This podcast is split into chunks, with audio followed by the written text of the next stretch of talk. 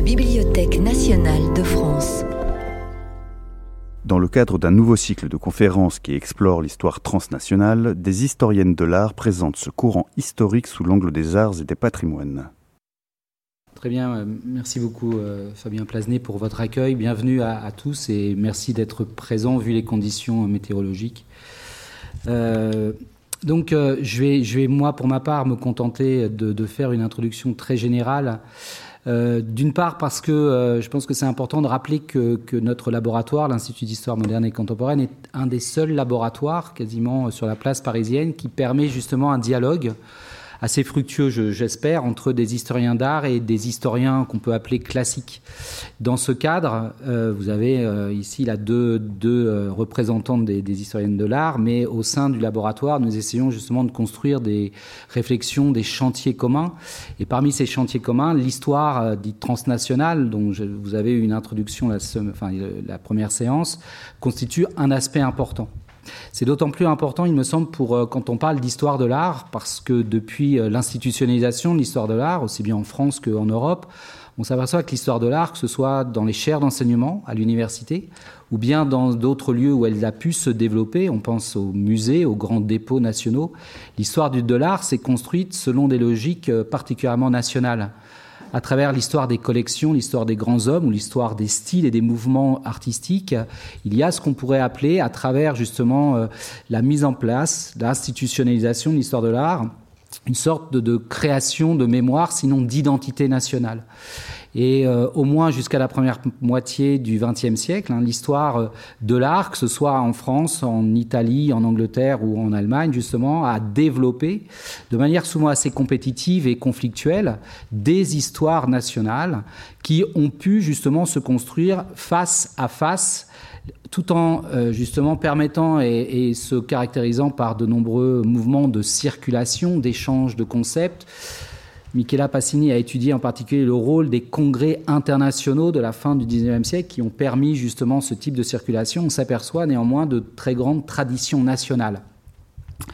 Euh, donc, vous voyez, à partir de, à partir de ce constat, euh, qui ont permis naturellement de faire émerger un certain nombre de phénomènes, de thématiques nationales euh, essentielles, on peut se demander ce qu'apporte aujourd'hui, hein, depuis euh, justement les renouvellements historiographiques de ces dernières années, que fait en fait l'histoire transnationale à l'histoire de l'art hein, Qu'est-ce que ça apporte?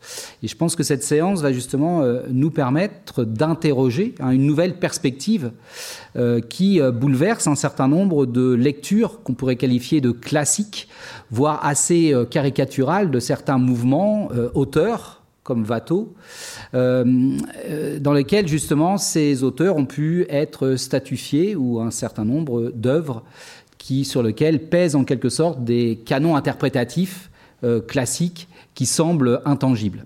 Donc on espère, à travers donc euh, les deux interventions, parce que je leur laisser la parole, hein, spécialistes, on espère à travers ces deux interventions remettre un petit peu en, cause euh, cette histoire nationale justement euh, de l'art à travers cette approche transnationale. Donc j'ai tout de suite laissé la parole à Charlotte Guichard, Charlotte Guichard dont on vous a rappelé donc qu'elle était euh, directrice euh, d'études au CNRS, euh, professeure rattachée à l'école normale supérieure, qui vient en effet de publier avec Stéphane Vandamme. Donc ça fait une continuité avec la première séance puisque Stéphane, je crois, a beaucoup parlé de l'histoire transnationale. Il est chargé en fait du séminaire d'histoire transnationale à l'ENS PSL, qui est une de nos tutelles.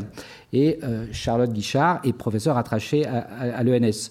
Euh, Charlotte fait de l'histoire transnationale. Elle a publié en 2008 également un ouvrage très important sur euh, les amateurs à Paris au XVIIIe siècle. Voilà, elle nous propose donc aujourd'hui une relecture hein, de euh, Watteau et des productions, sachant que vous allez devoir faire œuvre d'imagination, parce que une est là le tableau, la première image a disparu. Voilà, je te laisse la parole pour 30 minutes.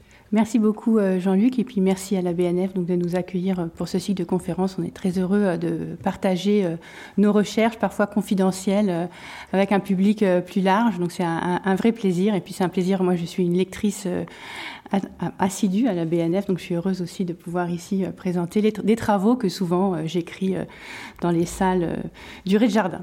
Voilà, donc comme le disait à l'instant Jean-Luc Chappé, l'idée aujourd'hui c'était de vous proposer une sorte de, de relecture d'un classique, d'un tableau classique hein, de Jean-Antoine Watteau, Pèlerinage à Citerre un, tableau donc, que je ne peux vous présenter dont vous n'avez ici qu'un détail, un détail euh, significatif, puisqu'il s'agit du, mât du bateau qui, euh, qui est censé euh, amener les, couples galants à l'île d'Amour. Je ne peux pas vous la présenter puisque la première diapositive est arrivée. muette en quelque sorte. Donc je vais vous demander de faire appel à votre imagination. Ensuite, vous allez voir d'autres images qui vont se préciser. ça tombe très bien puisqu'en fait, c'est aussi une réflexion sur l'imaginaire colonial. Alors voilà le tableau dont je voulais parler, Jean-Antoine Watteau, Pèlerinage à Citerre, aussi intitulé Fête galante, est un tableau qui a été exposé pour la première fois à Paris en 1717 et qui faisait entrer les spectateurs de l'époque, hein, au moment de la Régence, dans l'ère des modernes, avec un grand M. Contre l'art classique, tourné vers les maîtres de l'Antiquité, ceux de la Renaissance, Watteau inventait une forme légère, vaporeuse, sensuelle, au ton coloré, que vous pouvez voir là hein, sur cette euh, image introductive euh, un tableau aussi tourné vers les plaisirs du présent totalement en rupture avec l'art du règne de Louis XIV, marqué par des formes plus classiques et plus solennelles. Ce tableau caractérisait ce qu'on appelait à l'époque le goût moderne, le goût bizarre. Ce sont vraiment des expressions de l'époque et euh, qu'on appellera ensuite plus tard, au XIXe siècle, le rococo. Alors, le rococo est un ensemble de productions artistiques hein, qui touche l'ensemble euh, de l'Europe au XVIIIe siècle, mais dont le point d'origine dans l'historiographie, et Michela Passini euh, nous montrera l'importance hein, de l'historiographie dans l'écriture hein, du canon artistique. Euh, donc l'historiographie avait classiquement considéré que le point d'origine du rococo, c'était la France. L'origine de cette interprétation du rococo remonte euh, donc à un historien de l'art important, Louis Réau, dont l'expansion, euh, dont l'histoire de l'expansion de l'art français moderne, publiée en quatre volumes à partir de 1928, interrogeait la manière dont l'art français s'était imposé, avec ce vocabulaire de la conquête, hein, l'art français s'était imposé au monde. L'art rococo y apparaît comme un moment euh, majeur de cette grande fresque historique à la gloire de la France et de ses réalisations culturelles. Euh, la France aurait ensuite essaimé comme ça en Europe, dans l'espace germanique et en Italie, parmi de nombreux exemples. Alors, à la suite des propositions de Louis Réau, le rococo a donc été considéré comme une forme largement transnationale déjà, mais fondamentalement européenne, et dont le centre identifié était bel et bien Paris, euh, avec ses nouvelles élites urbaines enrichies euh, par la Régence. Watteau lui-même était un peintre largement identifié à Paris, avec des tableaux qui, euh, qui évoquaient euh, la vitalité du théâtre de foire et le registre de la commedia dell'arte. voilà un exemple hein, parmi beaucoup d'autres d'un tableau qui représente les comédiens italiens qui reviennent hein, faire des représentations théâtrales à Paris. Ça, c'était la première chose, donc une lecture du rococo euh, centrée à Paris, si vous voulez, et qui, part à la conquête de l'Europe. La deuxième chose importante dans l'écriture de Louis Réau, euh, c'est qu'il privilégiait une approche en termes d'influence, de rayonnement et d'expansion.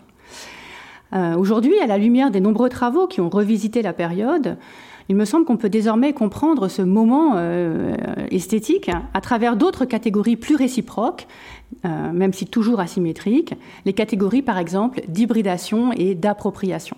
C'est ce que j'espère voir euh, aujourd'hui en montrant que le rococo, en fait, fut un moment non seulement transnational, mais bien aussi global de l'histoire des arts. Vous allez voir que l'histoire des arts est importante, euh, cette formulation est importante dans, mon intervention, euh, tributaire notamment des échanges et des circulations coloniales et transimpériales qui se développent à ce moment.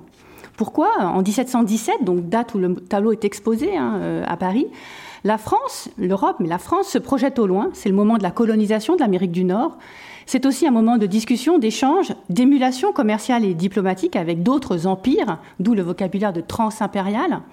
J'évoquerai notamment l'empire des Qing en Chine euh, dans quelques instants. L'idée, c'est que ces, échanges et ces rapports de force sont au cœur des innovations formelles du rococo, dans des relations tout à la fois réciproques et asymétriques, Et c'est ce que je voudrais voir aujourd'hui autour du peintre Watteau, en proposant de ce, de ce, peintre, de ses œuvres, et plus généralement du rococo, donc une lecture transnationale et globale, plutôt qu'une seule lecture locale ou, ou nationale. Voilà. Alors, Watteau colonial, pourquoi? Alors pour ça, euh, pour introduire ce, thème-là un petit peu euh, compliqué, je vais aller un petit peu vite, mais voilà, je vais quand même essayer de, vous convaincre en proposant une réinterprétation en fait du tableau euh, Pèlerinage à Citerre, donc que vous n'avez pas pu voir, mais que vous pouvez aller voir sur vos téléphones si vous voulez. donc ce tableau Pèlerinage à Citerre témoigne d'une fascination, hein, c'est mon hypothèse, pour le voyage maritime dans ces années de la Régence et pas seulement pour la fête galante. On a souvent interprété à travers uniquement le, thème de la fête galante. Et euh, pourquoi ce thème du voyage maritime est-il important? Euh, D'abord parce qu'il est tout à fait exceptionnel euh, chez Watteau.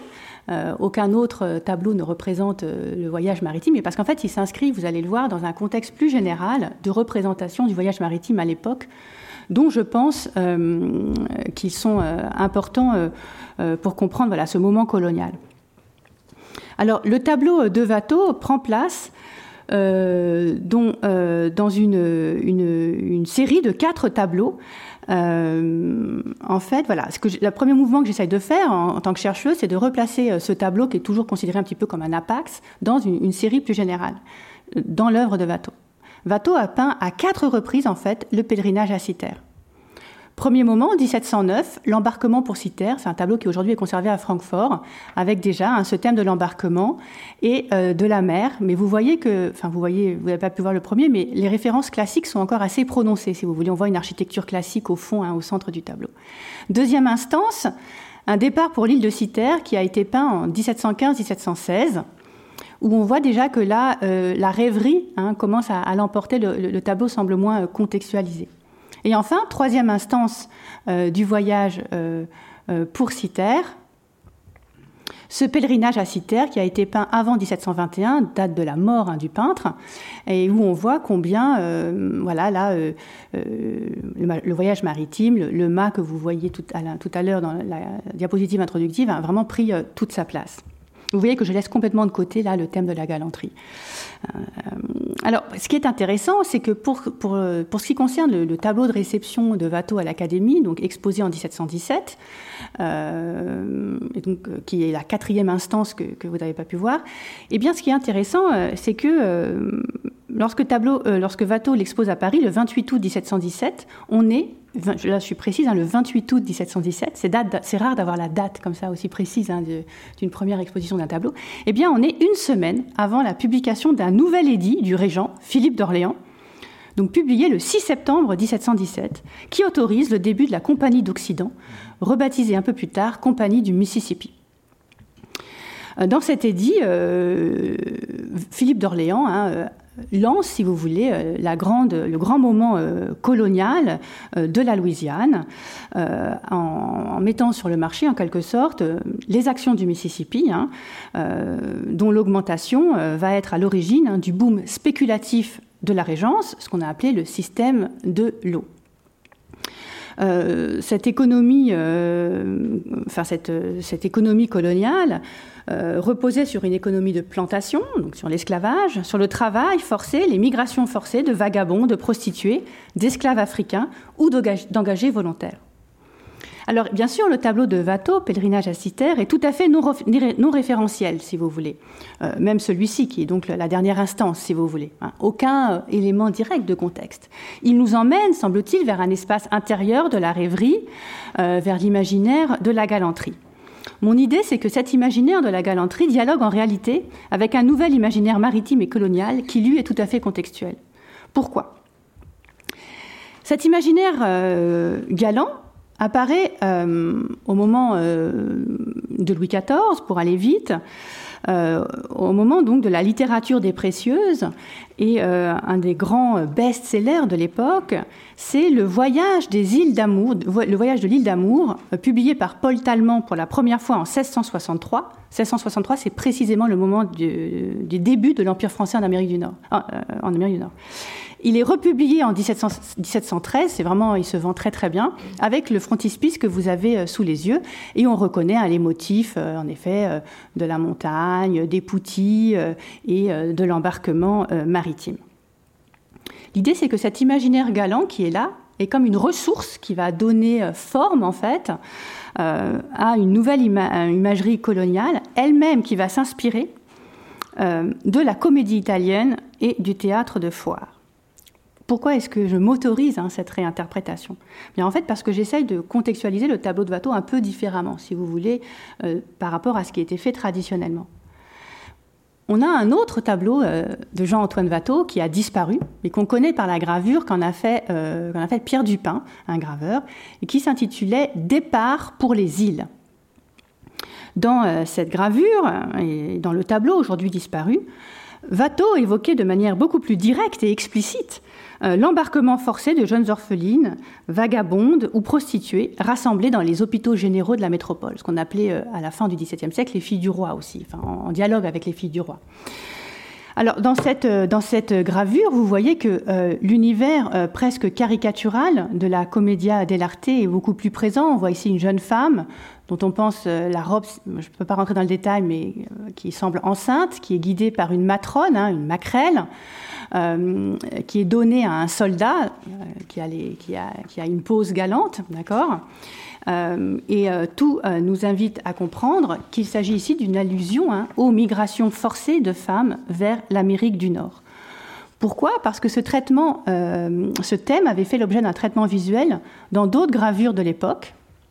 Vous voyez ici une gravure plus populaire pour le coup, hein, intitulée Le triste embarquement des filles de joie, où euh, il est très, très euh, clairement euh, fait référence à l'Amérique du Nord dans la légende qui est, ici on voit l'hôpital général, et les, bateaux qui, qui, embarquent vers l'Amérique du Nord. Il est tout à fait légitime de penser que Watteau eut accès à ces sources visuelles autant qu'à la littérature galante qui informe son tableau. Donc, mon idée, c'est qu'on pourrait dire que ce tableau de Watteau, celui-là, Départ pour les îles, euh, qui n'existe aujourd'hui plus qu'en gravure, manifeste de manière quelque peu fantomatique le contexte bien réel du pèlerinage à l'île de Citer de Watteau. Euh, et il manifeste aussi l'imaginaire colonial qui irriguait les représentations de voyages maritimes dans les années 1717-1720.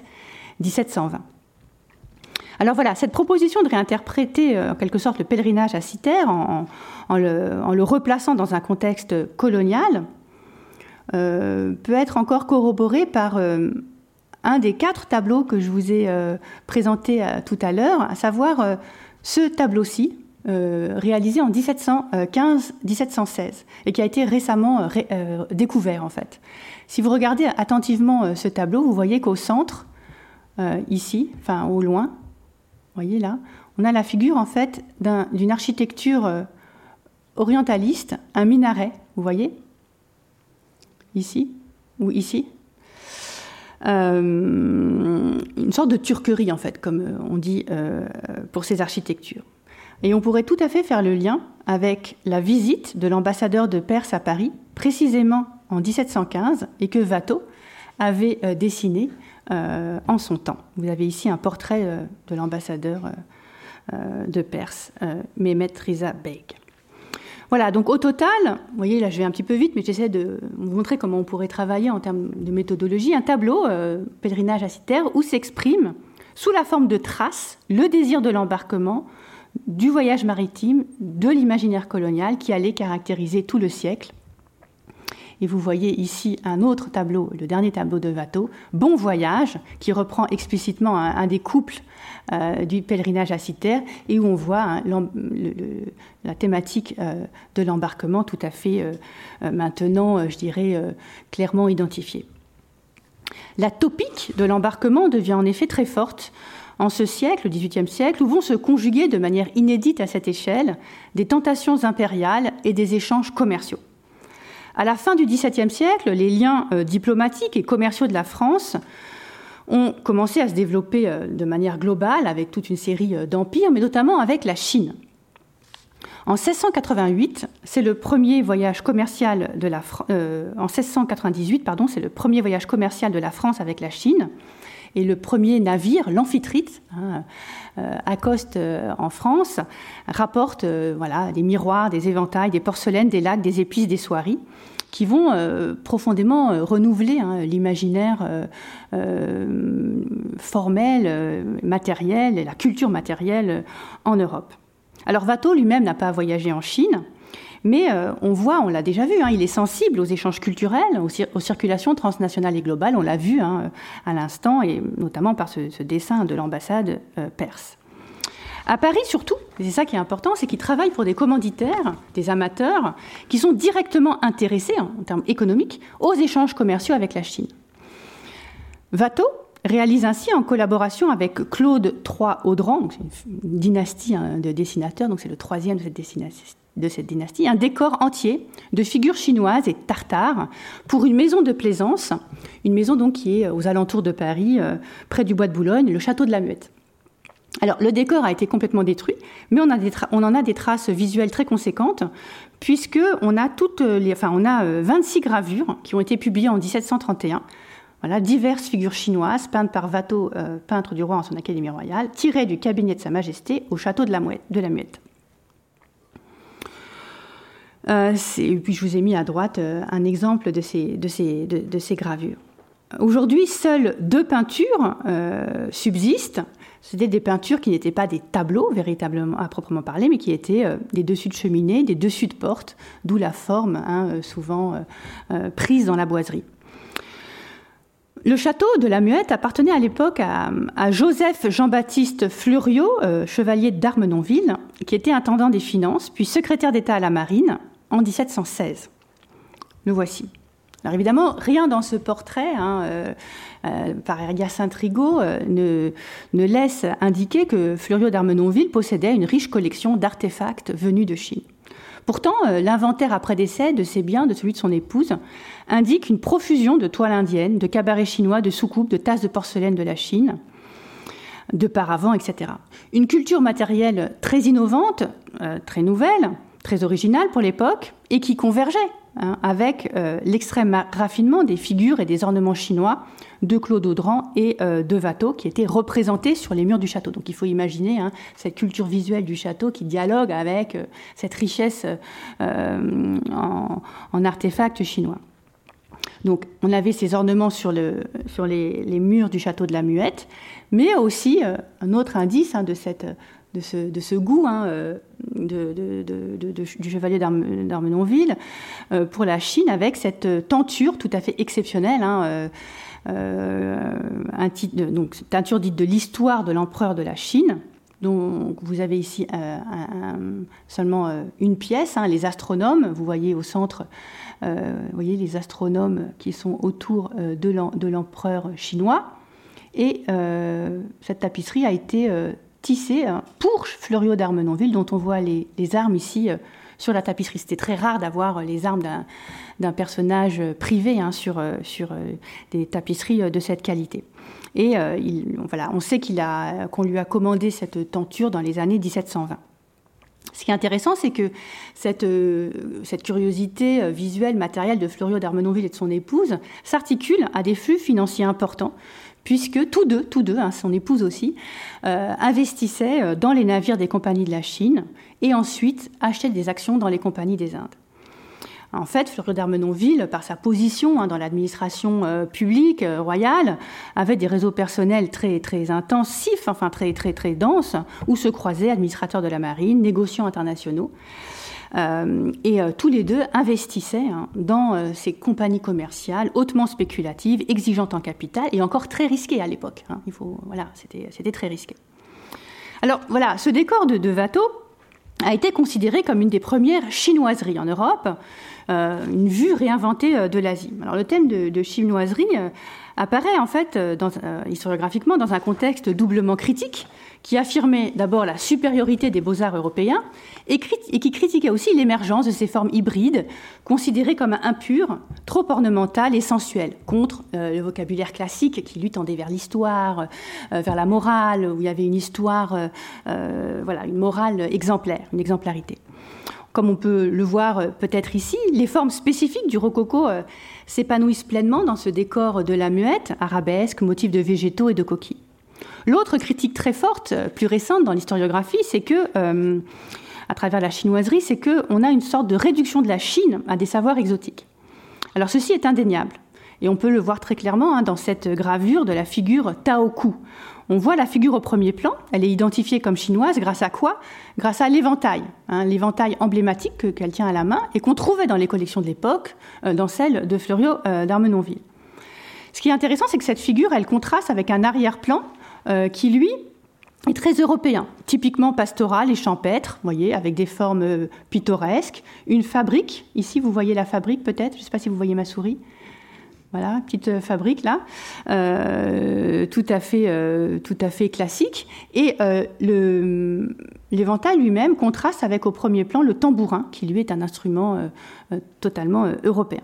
Donc l'exotisme naît, c'est sûr, dans cette réduction des différences culturelles, ici la différence entre la France et la Chine, en une forme indifférenciée d'altérité, toujours identique à elle-même, d'où l'importance des motifs de l'éventail, du parasol, hein, qui vont en venir à, caractériser aussi bien le continent américain euh, que le continent asiatique hein, dans les productions visuelles de l'époque. En réalité, par-delà la fabrique bien réelle de l'exotisme, il est établi aujourd'hui que ces productions visuelles et matérielles recouvraient également des pratiques savantes et des regards rapprochés sur la Chine, qui s'articulaient justement à des circulations matérielles d'artefacts, euh, voilà, qui arrivaient dans les cales des navires. Les porcelaines, les lacs, les vernis notamment suscitaient euh, l'émulation euh, technique hein, en France. Alors, rien n'indique que Watteau possédait une collection d'artefacts venus de l'Empire chinois, et ce ne fut mm, certainement pas le cas. Mais ce qui est sûr, c'est que ses œuvres, à lui, sont nées au contact d'un puissant mouvement commercial, commercial pardon, qui est celui donc de l'émulation et de la rivalité entre l'Empire français et l'Empire chinois il me reste combien de temps? Parce que j'ai peur d'être. Il me reste. Ah, bah ça va alors. Euh, alors, Watteau n'avait pas euh, dans son intérieur, il faut savez qu'il est mort très jeune, euh, de, collection hein, d'artefacts comme ça venus de, Chine et, d'ailleurs pour aller vite. Mais le peintre François Boucher, qui fut l'un des suiveurs de Watteau et qui a lui aussi été reconnu comme l'un des grands maîtres du rococo en Europe, lui en possédait bien une. C'est ce que je voudrais vous exposer en quelques minutes. Donc voilà, euh, François Boucher réalise comme Watteau un recueil de figures chinoises tirées du cabinet de François Boucher, peintre du roi, dessiné et gravé par lui-même. Euh, donc euh, voilà, ça, le, recueil de gravures a été réalisé par Gabriel Huquier entre 1738 et 1745, donc on est vraiment dans la génération suivante en quelque sorte. On sait donc que François Boucher avait, lui, réuni à partir de 1730 une importante collection d'artefacts chinois, 701 objets au total, magots, paravents, pierres et porcelaines d'Orient, comme l'a montré euh, l'exposition récente au musée des beaux-arts euh, de Besançon. L'ensemble de la collection de François Boucher fait l'objet en 1771 d'une vente publique, dont vous avez ici euh, la première page. Ce qui est très intéressant, c'est que, euh, alors, on trouve beaucoup d'artefacts chinois dans cette collection, mais on trouve aussi euh, d'autres pièces, par exemple des pièces de sauvages, entre guillemets, bien sûr. Euh, c'est le mot qui est employé hein, dans le catalogue, tel un calumet à l'usage des sauvages, qui se voit évalué et estimé 9 livres, avec d'autres morceaux curieux. Alors, ce qui est intéressant, c'est que cette collection, elle a vraiment une dimension euh, transnationale, euh, européenne, mais aussi véritablement globale, hein, puisque euh, les continents indiens, chinois et américains y sont représentés. Et à mon sens, elle fait figure un petit peu de capsule temporelle, au sens où elle illustre la nature des circulations artistiques et matérielles au XVIIIe siècle. Les pièces dites de sauvages avaient vraisemblablement été acquises par le biais de la conquête coloniale, notamment en Amérique du Nord, et ont transité via euh, des intermédiaires diplomatiques et commerciaux.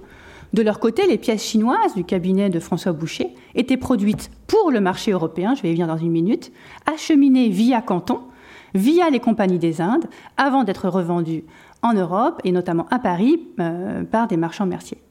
Alors, la collection a été complètement dispersée et je ne peux vous présenter aucun objet dont la provenance remonte assurément à l'artiste. C'est vraiment dommage. On aimerait bien avoir les objets hein, de François Boucher, mais ça n'est pas possible. On n'a pas, pas retrouvé euh, aujourd'hui. Mais ce qui est très probable, plus que probable, c'est que euh, ces objets euh, étaient directement utilisés par le peintre dans ses toiles. Parmi de nombreux exemples, hein, vous voyez cette toile qui est conservée à la Frick Collection à New York, femme allongée sur un lit, où vous voyez donc différents objets euh, chinois, un paravent, une, une étagère en lac, une, une, théière en porcelaine et un magot chinois ici euh, dans le tableau. Donc euh, ici, on voit comment la collection personnelle de, de, Boucher était utilisée directement dans ses œuvres. Tous les détails comptent dans ce tableau, jusqu'à la signature. J'espère que vous la voyez. Elle est là, en bas à droite. Vous, verrez peut-être ces lettres soigneusement calligraphiées. Hein, ce F, ce B, ce R, tout à fait euh, remarquables avec leurs formes arabesques, qui renvoient aux formes ornementales, considérées comme féminines. Je ne vais pas ouvrir ce chapitre-là, puisque, mais ça mériterait de l'être. Vous euh, voyez, donc des formes ornementales sans signifiant apparent, mais euh, qui fait de cette signature la marque même du rococo, si vous voulez, dont François Boucher était devenu le maître. On sait que François Boucher avait un compte ouvert chez le marchand mercier Lazare Duvaux, euh, qui est un des plus grands marchands merciers du siècle. On sait aussi, euh, il y a une thèse récente là-dessus, qu'il se rendait chez ce marchand, mercier avec la marquise de Pompadour dont il était euh, le, peintre. On le sait parce qu'ils s'y rendent les, mêmes jours, donc vraisemblablement ensemble. Hein. donc on imagine les échanges qui se déroulaient dans la boutique. Euh, et voilà, tout ceci euh, converge vers cette idée que les objets, les images venues de Canton qu'il collectionnait ou qu'il observait chez lui ou dans d'autres collections parisiennes lui servaient directement pour ses productions, célébrées comme le goût moderne du milieu du siècle. Un exemple, quand même, euh, vous voyez ici donc un dessin de François Boucher qui a été gravé par Gabriel Luquier. Donc ici, en fait, vous avez la gravure, enfant s'approchant d'une cage à oiseaux alors vous remarquerez peut-être cet ensemble de la jeune maman et de son enfant, hein, euh, les bras tendus. Eh bien, euh, on sait que euh, voilà, Boucher s'est directement inspiré d'une gravure tirée du Yutsu Gengshi Tu, qui est en fait un ouvrage chinois euh, gravé sur bois, euh, illustré, euh, enfin peint à la main, et qui, a, qui a largement circulé en fait à Paris au XVIIIe siècle. On en retrouve des exemplaires dans les plus grandes collections de l'époque. Et donc François Boucher avait, à plusieurs reprises, hein, là c'est un exemple parmi d'autres, c'est, enfin voilà, vraiment basé sur ces, ces, recueils pour travailler. Vous voyez un petit peu comment on peut déplacer là l'idée de la chinoiserie. Hein, oui, réduction exotique, oui, altérité, simplification, mais aussi travail, euh, parce que euh, travail visuel, appropriation des formes, parce que euh, contact direct hein, avec des objets et des images qui arrivent en nombre dans les métropoles européennes. Alors, comme on le voit, ces circulations globales témoignent d'une véritable hybridation des arts, je crois qu'on en a la preuve sous les yeux, et d'un élargissement de la gamme des médias considérés hors de la peinture proprement dite. Euh, au fil de mon intervention, on a rencontré une tapisserie, euh, des porcelaines, des lacs, des gravures, des peintures. L'hybridation des formes et des médias artistiques euh, est caractéristique, à mon, sens, du moment du rococo en Europe, et elle est directement liée à ces circulations matérielles et intermédiales, au sens où, et on va le voir tout de suite, un même motif visuel va circuler sur des supports, on dit, ou des médias différents. C'est ce que je voudrais vous montrer pour terminer à travers le motif galant du pèlerinage à Citerre que euh, nous avons euh, aperçu, enfin imaginé, euh, mais quand même si un peu au début de mon intervention. Ce motif du, couple de pèlerins galants va connaître un grand succès commercial au cours du XVIIIe siècle, et ce à l'échelle globale. Pour cela, il convient de s'éloigner du seul médium de la peinture. Premier exemple, cet ensemble, ce service de porcelaine, en fait, qui remploie euh, littéralement le motif du pèlerinage à Citerre et qui est conservé aujourd'hui au musée de l'Orient. Alors vous voyez, on peut prendre peut-être cet exemple là de la tasse, mais c'est exactement le même motif qui est euh, sur les trois. Sur donc on a une soucoupe, la théière et la tasse. On voit euh, Cupidon ici, vous le voyez, ou là, Cupidon. le couple de pèlerins, donc la jeune femme, le jeune homme, les petits navires ici, la jeune femme tient un coquillage, on reviendra sur le coquillage, et le jeune homme a une gourde à la main. Voilà, la présence du coquillage, de la pèlerine aussi, de la jeune femme, du bâton renvoie comme chez Watteau au motif du, pèlerinage, tandis que Cupidon renvoie à l'amour et à Citer de manière tout à fait claire. Mais cette porcelaine a été réalisée en Chine. Elle a été réalisée dans le plus grand centre de production de porcelaine chinois en Chine, euh, Jingdechen. Euh, vous, avez le terme ici. Euh, euh, et donc Jingdechen, qui était un atelier, enfin proto-industriel hein, de, de, production, une ville consacrée dédiée à la production de la porcelaine. À l'origine, elle était dédiée à la production de la porcelaine pour la cour impériale. Et puis à partir euh, du XVIe et surtout du XVIIe siècle, elle s'ouvre euh, au marché euh, mondial en fait. elle produit des porcelaines pour le monde entier, l'Amérique du Sud. On a des traces sur la côte pacifique, hein, en Amérique du Sud, en Asie, au Proche-Orient et en Europe. Donc il s'agit bien d'une porcelaine d'exportation réalisée pour le marché européen, comme l'indique le motif galant européen. Autre exemple, de cette porcelaine d'exportation. On en a encore euh, une autre trace au Victoria and Albert Museum avec le même motif. Alors cette fois-ci, il est, euh, voyez, il est polychrome. Euh, une porcelaine polychrome, donc qui reprend ce, modèle du pèlerinage galant, elle aussi réalisée à, Jingdechen. Donc voilà, ça montre quoi? Le succès hein, commercial du motif. Ce qui est intéressant, c'est que ce motif du pèlerinage galant a aussi inspiré les artistes de Meissen en Saxe, et c'est le dernier exemple que je voudrais vous proposer. Alors, euh, Meissen, pourquoi Meissen Vous savez que l'Europe hein, était vraiment euh, fascinée euh, par, les porcelaines. Pourquoi? Parce que la porcelaine était un produit commercial extrêmement rentable.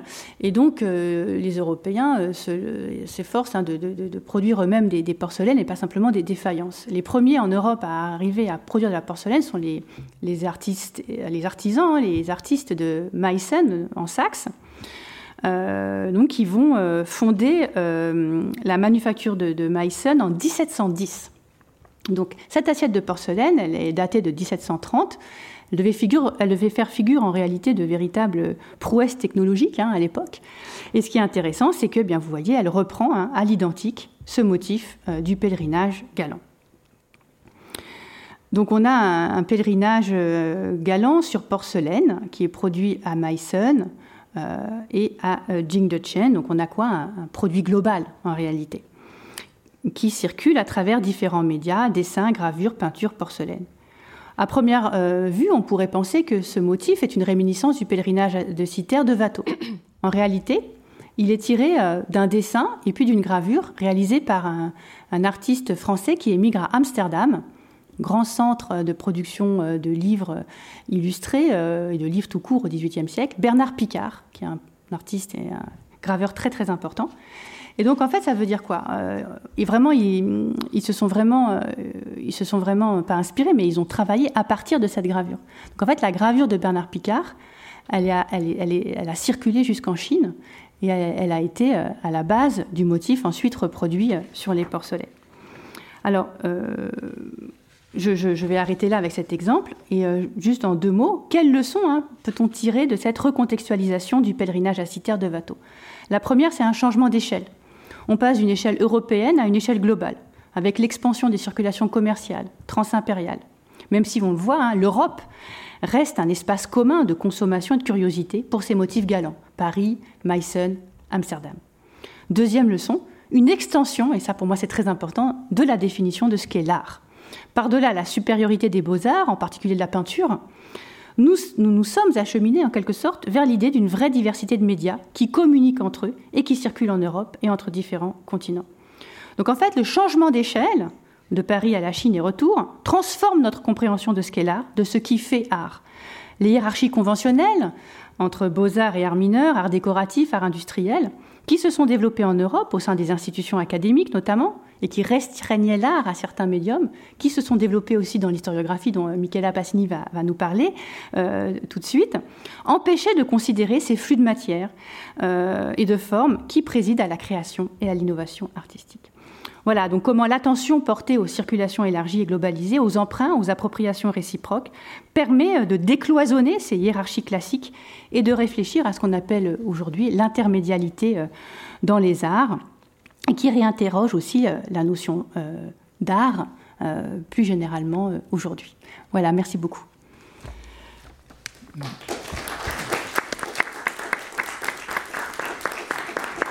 Merci beaucoup Charlotte. Euh, je vous propose de laisser les questions pour la fin, mais si jamais il y avait une question de détail ou immédiate sur un point... Euh, non Bon, bah alors je, vais tout de suite passer la, parole à Michela Passini, qui elle-même a beaucoup travaillé, donc il faut que... Sur, euh, sur les questions de, transnationales et sur une perspective transnationale. Euh, par rapport au papier qu'elle va nous présenter aujourd'hui, je me permets juste euh, d'indiquer donc en, 2020 la publication d'un numéro spécial d'une revue, la traduction en histoire et en histoire de l'art dans la revue germanique internationale, numéro important puisque déjà ça synthétisait un chantier collectif mené sur une histoire transnationale de la traduction et c'est dans cette continuité que tu vas présenter ce papier aujourd'hui. Merci beaucoup Jean-Luc. Merci évidemment à la Bibliothèque nationale qui nous invite et ça nous fait un énorme plaisir. Et euh, comme l'a rappelé Charlotte, je suis moi-même, comme tous mes collègues, une lectrice assidue euh, de la BNF. Et euh, cette communication est basée en effet sur des matériaux archivistiques qui sont conservés ici même. Nous le verrons tout le long de cette communication. Euh, dans, dans les cadres de mon intervention, on va parler d'historiographie de l'histoire de l'art. On ne va pas parler d'œuvres d'art, comme ça a été le cas à l'instant. On va parler de la discipline de l'histoire de l'art. Et c'est une discipline, nous le verrons, et Jean-Luc Chappé vient de, de le rappeler, euh, c'est une discipline qui s'est caractérisée euh, à l'époque de son institutionnalisation, de sa fondation, si vous voulez, à la fin du 19e siècle, début du 20e siècle en France, par une très forte nationalisation de ses discours. Et on va voir comment cette nationalisation des discours cohabite en effet avec toute une série de circulations euh, transnationales de euh, textes, de notions, d'hommes, euh, de mots d'ordre, de pratiques, etc. Et je vais en particulier interroger ici le rôle de la traduction, de la traduction de textes dans le cadre de ces circulations transnationales.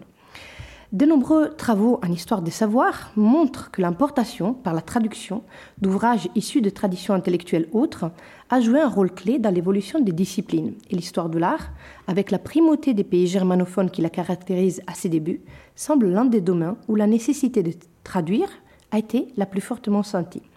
Ce constat repose toutefois sur un paradoxe qui travaille sur l'histoire de l'histoire de l'art produite en France à la fin du XIXe siècle, au moment de la création des chaires, de la constitution des plateformes d'échange que sont les revues, les congrès, les sociétés savantes, etc., c'est bien que les premiers historiens professionnels en France lisent, pour la plupart d'entre eux, les auteurs germanophones en langue originale, ainsi que les anglophones et les italophones. Et cela s'applique bien sûr à d'autres disciplines également les correspondances d'historiens de l'art français qui se sont conservées, et notamment les correspondances complètes, comme celle de Jeanne Muntz, déposée à la mort de l'auteur ici même à la Bibliothèque nationale, témoignent du caractère primordial, ubiquitaire et extrêmement ramifié de ces circulations des textes et d'informations à langue originale.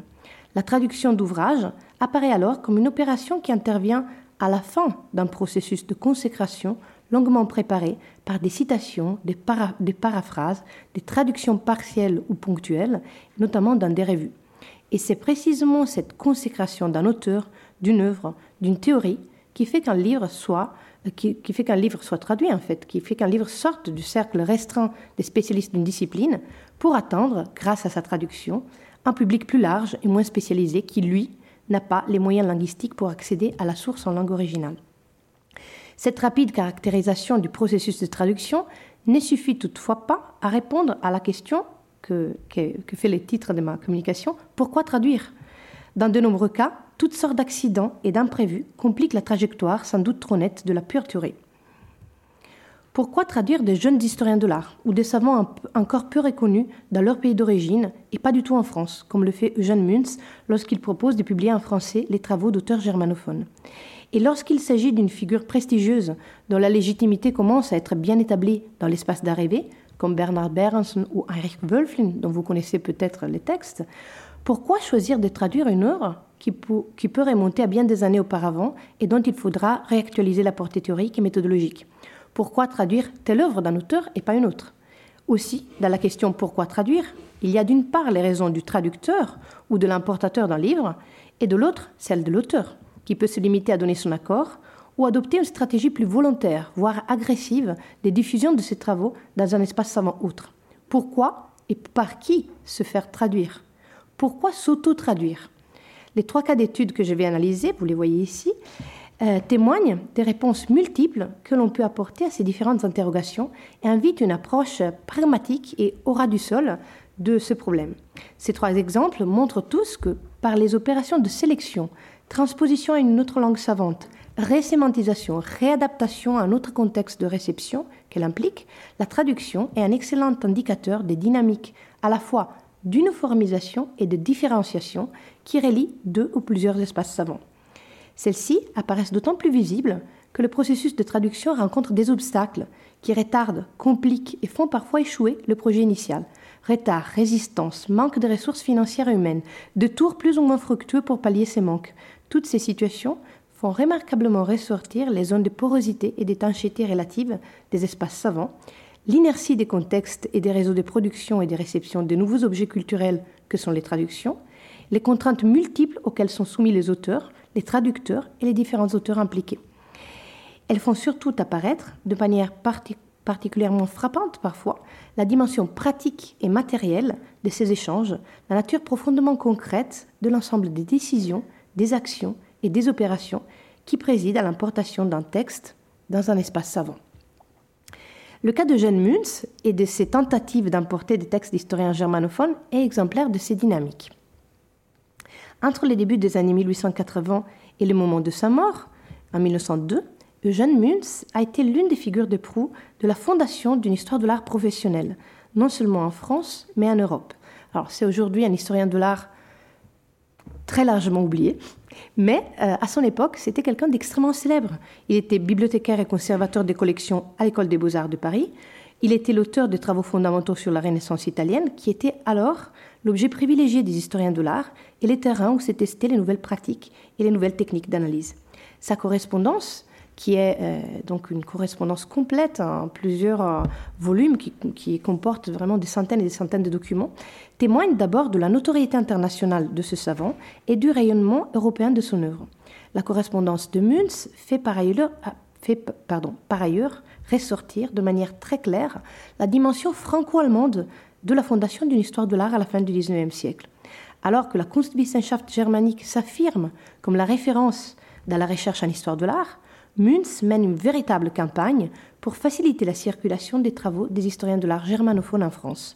Son effort pour publier des traductions est au cœur d'une stratégie d'importation qui s'appuie sur l'occupation euh, par Munz d'une série de places centrales dans les mondes parisiens de l'édition d'art. Munz dirige en effet deux collections chez l'éditeur Rouen, la Bibliothèque internationale de l'art, fondée en 1882, dont les volumes sont consacrés à des époques ou à des genres de l'histoire des arts, et qui compte parmi ses collaborateurs plusieurs auteurs étrangers, et la collection Les artistes célèbres, euh, qui est créée en 1885 et qui se compose de courtes monographies d'artistes rédigées par des auteurs français. Munz recherche activement la collaboration d'historiens de l'art germanophone pour ces deux collections dont il a la charge. Il s'efforce notamment de s'assurer la collaboration d'auteurs allemands, autrichiens et d'autres auteurs germanophones pour la série des artistes célèbres. Celle-ci, vous l'avez à l'écran, comporte des courtes monographies et se veut, par rapport à la luxueuse Bibliothèque internationale de l'art, elle se veut plus accessible, tant au niveau des coûts de volume que sur les plans de leur contenu. À côté des artistes français, elle compte essentiellement des études sur des peintres ou sculpteurs italiens de la Renaissance. Munz perçoit très tôt la nécessité d'élargir ce corpus à d'autres aires géographiques et de combler ainsi les, trous dans la carte de l'histoire artistique de l'époque moderne. Il propose ainsi à quelques-uns de ses correspondants, comme Henry Todd, euh, qui prépare alors sa thèse sur François d'Assise et la peinture italienne, ou Cornel von Fabrizi, un autre historien de l'art euh, autrichien cette fois-ci, euh, lui aussi spécialiste de la Renaissance en Italie, de contribuer, il leur propose de contribuer avec une étude sur un artiste allemand de leur choix à, la collection des artistes célèbres. Dans les deux cas, il ne s'agit pas de traduire un texte allemand qui existerait déjà, il est plutôt question de créer un nouveau produit, un nouveau livre, en français, pour un public français. S'ensuivent des échanges emblématiques tant de l'état de l'historiographie de l'art en Europe que de la place de la traduction dans les pratiques des premiers historiens de l'art professionnels. Les deux auteurs, Todd et Fabrizi, déclinent en effet l'invitation à écrire sur un sujet allemand. Todd, qui, avait, euh, avant son ouvrage que vous, que vous voyez sur François d'Assise, a publié euh, différentes études sur Dürer, accepte en principe l'idée de travailler sur un artiste germanique, mais préfère finalement traiter un sujet italien et obtient d'écrire le volume sur Luca Signorelli. Fabrizi, quant à lui, explique, je le cite, que ses sympathies ne l'ont jamais entraîné vers l'art allemand et propose d'aborder, je le cite encore, un des grands maîtres architectes ou sculpteurs de la Renaissance italienne, Filippo Brunelleschi. Donc vous voyez cette présence écrasante de la Renaissance en Italie au sein des travaux de ces historiens de l'art. L'art italien des 15e et 16e siècles est alors le sujet d'études privilégiées d'une histoire de l'art en pleine élaboration et se situe en outre au sommet de l'échelle du prestige patrimonial en vigueur. Et c'est d'ailleurs contre une telle centralité de l'art italien et contre la qualité paradigmatique du récit historique de l'art italien que se met en place dans des pays comme la France et l'Allemagne une histoire des arts dits nationaux. Et ce processus a toutefois ses débuts au milieu des années 1880, lorsque Münz essaie d'obtenir des monographies d'artistes germaniques pour ses artistes célèbres, sa collection chez Rouen, et ces tentatives resteront donc sans succès. Mais ce qui nous intéresse encore davantage dans le cadre de, cette euh, intervention est le fait que même les monographies sur Signorelli et Brunelleschi que Münz avait fini par confier à Todd et à Fabrizi ne seront jamais publiées. Si Münz nourrit euh, des ambitions d'exhaustivité pour ces artistes célèbres, dont il rêve de faire une collection internationale par les figures abordées et capable de couvrir les aires principales de la géographie artistique européenne, il ne dispose pas, en revanche, chez Rouham, des ressources financières qui lui permettraient de rémunérer des traducteurs professionnels. Il est donc obligé de demander à ses futurs auteurs d'écrire directement en français ou de se auto-traduire, ce qui réduit considérablement le choix des collègues impliqués dans une telle entreprise. Ces contraintes font justement échouer le projet dans le cas de Todd, qui, après une première expérience très laborieuse, dont on a toutes les traces dans la correspondance, une première expérience d'autotraduction pour un article dans une revue, euh, encore une fois de l'éditeur Rouen, L'Art, Todd constate donc qu'il n'est pas en mesure d'écrire en français. Jeune privat docent, il n'a pas non plus la possibilité d'embaucher personnellement un traducteur. Mais le manque d'argent ne suffit toutefois pas à expliquer la faillite du projet. Le temps est du côté de Münz comme de celui de Todd un facteur essentiel. Münz est alors au sommet de sa notoriété. Il est accaparé par différentes charges institutionnelles et par le maintien d'un réseau professionnel extrêmement étendu. Euh, il serait intéressant de calculer, par exemple, par une étude globale de sa correspondance, de son énorme correspondance, combien d'heures par jour il lui consacrait. Münz a bien les compétences linguistiques pour traduire les textes de Todd. Il est d'origine alsacienne, il est parfaitement bilingue, mais le temps lui fait défaut. Et Todd, quant à lui, commence à enseigner à l'université de Bonn après la publication de sa thèse, ce qui, euh, écrit-il à Münz, lui laisse peu de loisirs pour une éventuelle autotraduction. Sa pratique limitée du français prolongerait indûment ce travail, alors qu'il estime que la préparation du manuscrit en allemand, sur des sujets qu'il connaît très bien, lui prendrait, je le cite, seulement 4 ou 5 mois. Donc cette traduction ne représente pas pour lui, euh, représente, disons, simplement un travail accessoire, qui ne génère pas de rémunération, sinon symbolique, et cela seulement une fois le livre paru. Les obstacles auxquels Münz se heurte lors de, ces tentatives d'importer des travaux de Todd en, France euh, sont emblématiques des résistances à la circulation qui sont tout aussi intéressantes, je trouve, que les circulations elles-mêmes. Mon deuxième cas d'étude concerne une série d'échanges couronnés par les succès, la traduction dont, il est question euh, a, bien été publiée, mais là aussi, les résistances, les inerties des traditions savantes locales restent très importantes. Alors que Münz est au sommet de sa carrière et publie ses monumentales monographies sur les peintres de la Renaissance italienne, un savant américain, Bernard Berlson, fait paraître en 1894 les premiers d'une série de quatre courts ouvrages sur les artistes vénitiens, florentins, de l'Italie centrale et du Nord, The Italian Painters of the Renaissance, qui livre les prémices d'une pratique de l'histoire de l'art radicalement différente de celle qui est en train d'être codifiée en France. Berenson contribue en effet, avec cet ouvrage, à la formalisation de ce qu'on appelle le connoisseurship, un ensemble de techniques d'analyse qui devraient permettre de reconnaître avec certitude l'auteur d'une peinture. En 1908, un an après l'apparition du dernier volume des Italian Painters, Louis Gillet, un historien de l'art alors jeune, prend contact avec Berenson pour se proposer comme le traducteur de ces quatre tomes sur les peintres italiens. Il a 28 ans, Berenson 43. C'est le début d'une longue correspondance, toujours conservée ici même à la BNF, qui constitue à la fois la glose et la trace matérielle de l'ensemble des opérations aboutissant à la traduction. Celle-ci est retardée par la guerre notamment, mais elle est publiée en 1926 par les éditions de la Pléiade. Et cet ouvrage, paru plus de 30 ans après le premier tome des Italian Panthers, s'en distingue par plusieurs caractéristiques essentielles. C'est finalement un autre livre, un objet différent de la série de quatre volumes qui avait vu le jour chez Putnam Sons à Londres au tournant du siècle, qui est publié à Paris. Le public ciblé est aussi forcément différent. Le cas de Berenson est exemplaire de la dimension de consécration associée à la traduction, qui ne marque pas tant le, le début d'un processus de circulation que son aboutissement. C'est parce que les travaux de Berenson et avec eux les notions, les gestes, les pratiques que l'on associait alors à son nom ont déjà abondamment circulé en France qu'un ensemble d'acteurs, dont le traducteur Louis Gillet, commence à entreprendre les différentes opérations qui mènent à l'apparition d'un nouveau livre. Lorsque Berenson et Gillet se rencontrent pour la première fois et que l'idée d'une traduction des Italian Painters est formulée par Gillet, Berenson a en effet déjà beaucoup publié dans les principales revues spécialisées françaises et sa réputation de connaisseur est faite parmi ses homologues en France.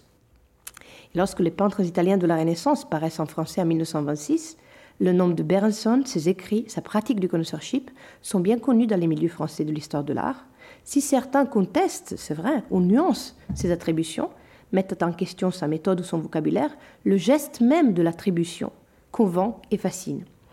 La réputation à la fois institutionnelle, scientifique, mondaine de Berenson se reflète par ailleurs dans une relation auteur-traducteur qui, euh, bien que très étroite, est fortement dissymétrique. Socialement d'abord, Gillet éprouve une évidente fascination pour le train de vie aristocratique de Berenson, pour sa villa en Toscane, sa fabuleuse collection de peintures et d'objets d'art. Vous le voyez ici, Berenson qui pose devant un masaccio de sa collection dans sa villa, euh, alors que euh, lui-même, Gillet, euh, est père d'une famille nombreuse, vivant de sa plume et astreint, je le cite, à des besognes alimentaires qui l'empêchent de se consacrer à ses recherches. De plus, du point de vue de la reconnaissance académique, Gillet est alors une figure de second plan en France. Un mot de Gillet est notamment révélateur du rapport qu'il instaure avec Berenson et des attentes qui le sous-tendent. Je le cite Je m'ai flatté d'attacher mon nom à une œuvre célèbre, et pour mieux dire classique. Traduire les Italian Painters signifie pour lui s'associer au, brand Berenson et jouir par effet du prestige attaché aux ouvrages du connaisseur, qui, lorsque les échanges débutent, commence à être donc une figure extrêmement influente sur la scène internationale de l'histoire de l'art et du marché de l'art ancien. Plus qu'aux aspects linguistiques de la traduction, c'est la dimension matérielle de l'élaboration d'un objet-livre nouveau qui m'intéresse ici, car ces peintres italiens diffèrent des Italian painters par plusieurs éléments capitaux pour le positionnement de l'ouvrage à la fois sur le marché des livres, sur l'art, et dans la hiérarchie implicite du prestige scientifique. Si le format, ce quatre petits volumes in octavo, est identique, une première différence substantielle réside dans l'illustration. La première édition anglaise, parue chez Putnam Sons, New York et Londres, et les éditions suivantes, jusqu'au moins aux années 20, ne comportaient pas d'image. En dehors des quatre reproductions en photolithogravure, vous en voyez une, c'est une technique coûteuse euh, permettant un rendu très fidèle de l'original, qui orne chaque frontispice donc des quatre volumes de Berenson. L'édition française compte en revanche 42 images par volume, pour un total de 128 illustrations. Il s'agit cette fois-ci de reproductions photographiques de moindre qualité. La présence d'illustrations et leur nombre ont fait l'objet de longues discussions entre Gillet, Berenson et l'éditeur. L'enjeu est la nature même du livre qu'on souhaite produire, plus ou moins didactique, plus ou moins spécialisé, et donc de son public de référence. Dans une lettre du 24 novembre 1924, à une époque où Gillet pensait faire paraître sa traduction chez Plomb et Nourri, il écrit à Berenson, je le cite, Il me semble qu'il faut garder au livre son caractère abstrait, son allure spéciale de bréviaire et de synthèse intellectuelle, sans le gâter en essayant d'en faire un album d'images. Tout au plus, on pourrait reproduire les quatre gravures qui servent de frontispice à vos études. Après quoi, on pourra peut-être faire un volume de luxe très cher pour les imbéciles. En revanche, lorsque les premiers contacts sont pris avec l'éditeur chiffrant, le projet est de réaliser une édition en un seul volume de 400 pages environ, avec, je cite, une cinquantaine d'images, 12 par Provence ou par école. Mais en 1925, pareil à Munich, vous la voyez ici, chez Kurt Wolf, l'édition allemande des Italian Painters, traduite par Robert West et largement illustrée. Chiffrant et ses collaborateurs la voient en avril 1926. Gillet écrit alors à Berenson, je le cite, Les voilà fort emballés, ces messieurs ne rêvent plus que de faire aussi bien. C'est donc en ces moments que s'impose l'idée d'une édition richement illustrée, qui rivaliserait avec l'allemande, la première à avoir paru, par l'exhaustivité de l'appareil iconographique. On souhaiterait, écrit encore Gillet, avoir une liste d'images qui ne répéterait pas celle de l'édition allemande et qui serait nouvelle au moins pour la moitié, sinon pour les deux tiers. La comparaison avec l'étranger, et surtout cet étranger fortement normatif qu'est l'Allemagne pour l'histoire de l'art, joue un rôle déterminant dans la fabrication du nouveau livre. Un autre aspect de la présentation matérielle de cette édition française mérite qu'on s'y attarde euh, très rapidement, car il infléchit puissamment l'image de Berenson et de sa méthode véhiculée par son ouvrage. Dans l'édition anglaise, chacun des quatre volumes des Italian Painters s'est divisé nettement entre une première partie descriptive et une seconde partie proposant un index des œuvres des peintres vénitiens, florentins, nord ou centre-italiens de l'époque, sous forme de liste des tableaux classés par auteur, avec les lieux de conservation et sans autres commentaires. C'est dans ces listes de tableaux, situées à la fin de chaque volume, qui résidait la principale nouveauté méthodologique de l'ouvrage de Berenson. En donnant la liste des œuvres authentiques de chaque artiste, Berenson avait, établi un ensemble d'objets légitimes qui constituaient le corpus de la peinture vénitienne, florentine ou de l'Italie centrale à la Renaissance. Le recours à ce dispositif de la liste avait suscité de très fortes critiques lors de l'apparition de l'ouvrage en anglais, car les listes de Berenson n'étaient accompagnées d'aucun autre élément qui aurait permis de suivre les raisonnements de l'auteur et de comprendre les processus qui aboutissaient à l'attribution. Cela équivalait en quelque sorte à, à gommer la dimension historique du travail de l'historien de l'art pour le réduire au seul exercice de l'œil, ce que Berenson revendiquait par ailleurs dans ses textes théoriques. Or, dans l'édition française de peintres italiens, les listes ont été supprimées. Cette décision modifie considérablement l'aspect et la nature du livre. Plus d'un quart de siècle après la première édition anglaise, le contexte de réception s'était profondément modifié, et non seulement en France. Les listes étaient emblématiques d'une histoire de l'art attributionniste, comme on disait à l'époque, exclusivement absorbée par la détermination de l'auteur de l'œuvre et négligeant toute autre dimension, toute autre dimension plus largement esthétique ou intellectuelle. Les supprimer, supprimer les listes, signifiait faire des Italian Painters, qui avaient été le, le fer de lance de la formalisation du connoisseurship, de l'attributionnisme au début du siècle, un livre différent pour un public différent. Une théorie de l'art italien, comme l'écrit Gillet dans sa préface, ou encore, je le cite, un essai d'esthétique les plus neufs et les plus sérieux que nous ayons vus voici longtemps. Et c'est précisément comme un théoricien de l'art que Berenson est décrit et introduit auprès du public français dans les corps rendus des peintres italiens, parus dans la presse généraliste et spécialisée. Alors que le mythe de Berenson se cristallise, la traduction française de sa première œuvre aura puissamment contribué à les présenter comme un théoricien en occultant les origines de sa méthode, très liée évidemment aux pratiques du marché de l'art. Lors de l'apparition de peintres italiens, et je vais conclure très rapidement, plusieurs savants français évoquent l'utilité de l'œuvre de Berenson comme un antidote contre une histoire de l'art historienne, érudite, externaliste et à leurs yeux forcément déterministe. Au début des années 20, l'histoire de l'art pratiquée dans les universités françaises semble en effet dominée par une approche érudite, qui inscrit l'étude de la production artistique dans une histoire plus large des civilisations. C'est dans ce contexte qu'il convient de situer, euh, mon dernier exemple, l'intérêt euh, pour les travaux d'Heinrich Wölflin et pour les premiers textes d'un formalisme international, intérêt qui se développe alors autour d'Henri Faucillon à la Sorbonne. On écrit souvent qu'en France, la réception des doctrines de Wölflin a été limitée à raison de la traduction tardive de ses écrits principaux, 1952. La traduction des euh, principes fondamentaux de l'histoire de l'art en français. Ces textes sont en réalité bien connus des spécialistes, dont l'un des plus influents, Henri Faucillon, qui enseigne alors en Sorbonne, choisit d'avancer une proposition théorique forte et alternative par rapport à celle du savant suisse. Faucillon fréquente alors, dans le cadre de son enseignement à la Sorbonne, un groupe très international d'étudiants. Sa proposition théorique, à rupture par rapport aux choix méthodologiques en vigueur dans l'université française, lui attire les sympathies d'un ensemble de jeunes chercheurs français et étrangers qui s'organisent rapidement en école et se font appeler les Faucilloniens. Parmi ceux-ci, des figures telles Charles Sterling, Louis Grodecki ou Jurgis Baltrushaitis ont une véritable familiarité avec la Kunstwissenschaft germanique, due à leur première formation dans des universités est-européennes et allemandes. Les travaux de Wölflin, alors au sommet de sa carrière, leur sont certainement familiers. Une autre étudiante de Faucillon, Anna Lévy, juive allemande arrivée à Paris en 1933 après s'être formée à Munich, propose à Faucillon de préparer sous sa direction une thèse sur l'œuvre de Wölflin, à partir notamment d'une analyse des principes fondamentaux de l'histoire de l'art, les Kunstgeschichtliche Grundbegriffe, publié en 1915, que vous avez vu à l'instant à l'écran. Ce premier travail universitaire, consacré à l'œuvre du savant suisse, entrepris par Anna Levy dès 1934, paraît en 1936 sous le titre d'Harry Wölflin, donc le, le, nom est francisé, sa théorie, ses prédécesseurs. Il présente non seulement une illustration de la théorie de Wölflin, mais surtout des résumés très détaillés des chapitres des principes fondamentaux de l'histoire de l'art et comporte de longs extraits qui font jusqu'à 5 pages et qui sont traduits en français. Bien avant l'édition française de l'ouvrage de Wölflin, qui date donc de 1952, un lecteur français non germanophone pouvait avoir accès, par les livres d'Anna Lévy, à une traduction des passages essentiels de l'opus de Wölflin. Et jusqu'aux années 2000, et à l'essor en France d'un courant de recherche sur l'historiographie de l'art, le livre d'Anna Lévy figurait dans toutes les bibliographies comme l'une des rares tentatives d'analyse du formalisme wolflinien paru en français et certainement comme la plus développée.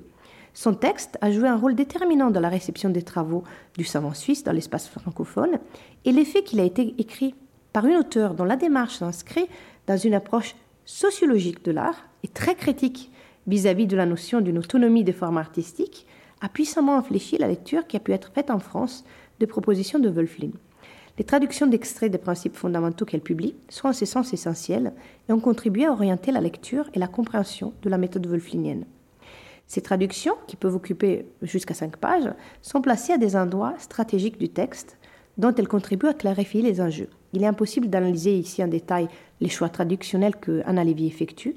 Il faut toutefois en relever au moins un qui, euh, s'il est emblématique de sa lecture du texte wolflinien, le tire en quelque sorte dans une direction bien précise et fort probablement étrangère aux intentions du savant suisse. Dans tous les extraits qu'elle traduit, Anna Levy choisit de rendre le terme das Sehen, la vision en allemand, terme qui est traduit comme la vision dans les éditions anglaises et françaises des principes fondamentaux. Elle, elle choisit de le traduire par la vue. Or, la question de la vision est fondamentale chez Wölflin, dont l'œuvre propose justement une Geschichte des Sehens, une histoire de la vision, qui, bien qu'indépendante de l'histoire tout court, n'est pas sans lien avec une forme de psychologie historique que l'on pourrait rapprocher de l'histoire de des mentalités. Le fait de traduire das Sehen par la vue semble en revanche réduire la réflexion wolflinienne sur la psychologie de la vision à une analyse simplement physiologique des propriétés de l'œil, ce qui a pour effet de creuser encore plus profondément les clivages entre la sphère du visuel et celle de l'histoire. Munz, Gillet, Anna Lévy se servent tous bien que de façon différente, de la traduction comme d'un outil qui permet de faire réagir l'histoire de l'art française avec des traditions historiographiques outres. Les modalités concrètes d'une telle opération dépendent clairement de leur position dans le monde savant. Dans les trois cas, j'ai défini les opérations que j'ai décrites comme relevant de l'importation et les auteurs impliqués comme des importateurs. Mais de quoi s'agit-il concrètement? Qu'est-ce qui est importé?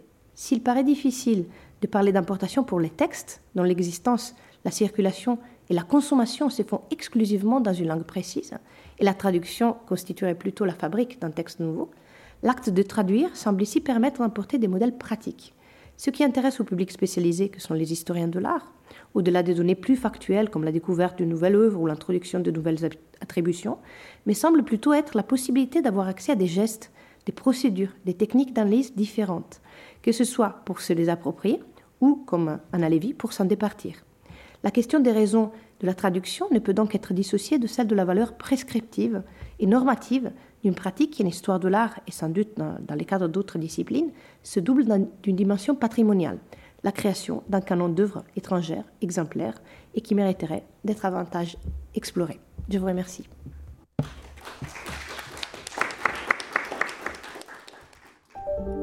Vous venez d'écouter un podcast de la Bibliothèque nationale de France.